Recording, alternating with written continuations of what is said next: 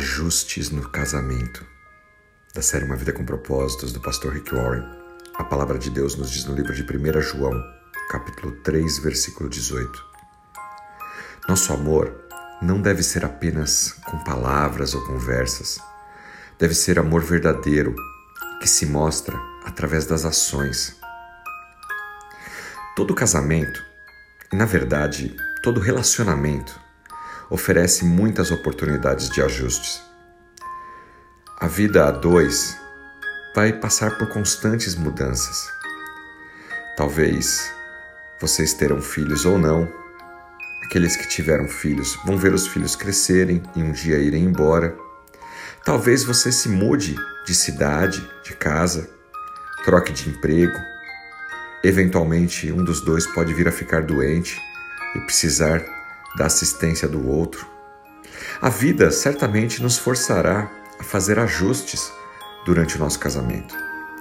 E para fazer esses ajustes com sucesso, nós precisamos nos tornarmos altruístas.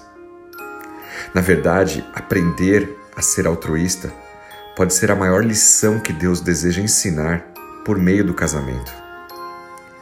O altruísmo está no cerne do que a Bíblia ensina no livro de 1 João, capítulo 3, versículo 18.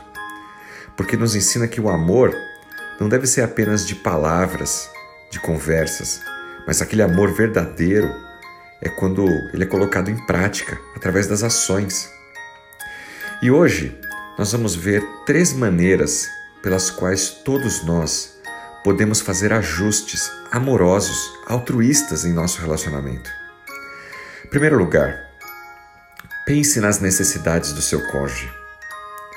A Bíblia nos diz no livro de Filipenses, capítulo 2, versículo 4: Não se preocupe apenas com seus próprios interesses, mas também pelos interesses dos outros, nesse caso, do seu cônjuge.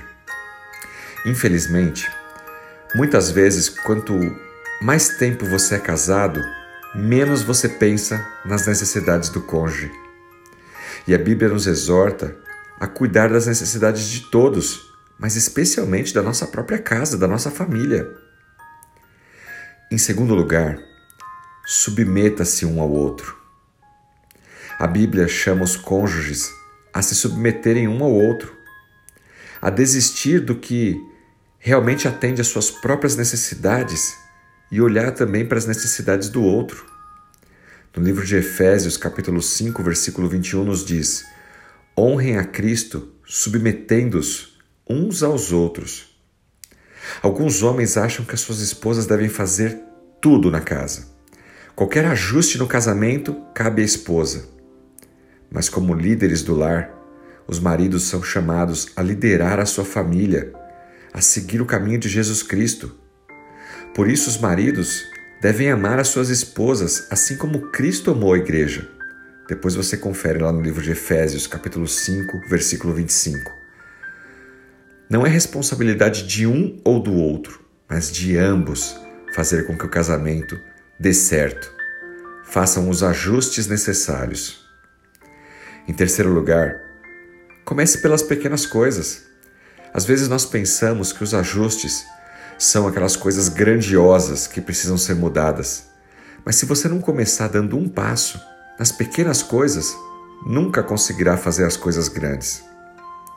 Isso talvez signifique sair de casa um pouquinho mais tarde, chegar um pouquinho mais cedo, trocar aquele futebol do domingo que vai até depois do almoço por algo que não dure todo domingo que você possa passar mais tempo com a sua esposa.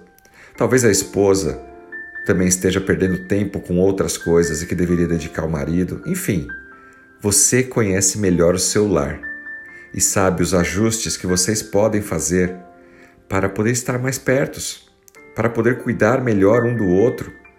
Será que tempos de qualidade são necessários e vocês não têm tido isso um com o outro? Procurem gostos em comum, talvez um restaurante, um filme, uma programação, um esporte, um hobby Certamente, no passado vocês faziam muitas coisas em comum e o tempo foi apagando, afastando. Talvez seja a hora de retomar. Fica aqui o grande desafio. O amor verdadeiro, ele é expresso por meio de pequenas decisões diárias para ajustarmos a necessidade do outro. Lembre-se disso. O teste do amor verdadeiro não está no que você diz, e sim em como você age. Quando o nosso amor amadurece, nós tratamos o nosso cônjuge assim como Jesus trata a sua igreja. Em 1 João capítulo 3, versículo 16 nos diz: Assim sabemos o que é o amor. Cristo deu a vida por nós. Ei, cônjuge, você está disposto a dar sua vida pelo seu parceiro ou pela sua parceira? Eu não estou dizendo de morrer, mas eu estou dizendo de abrir mão do meu eu, das minhas vaidades e daquilo que só eu quero, para também poder agradar um pouco o meu cônjuge, estar mais tempo com ele. Pequenos ajustes. Faça porque você ama o seu cônjuge.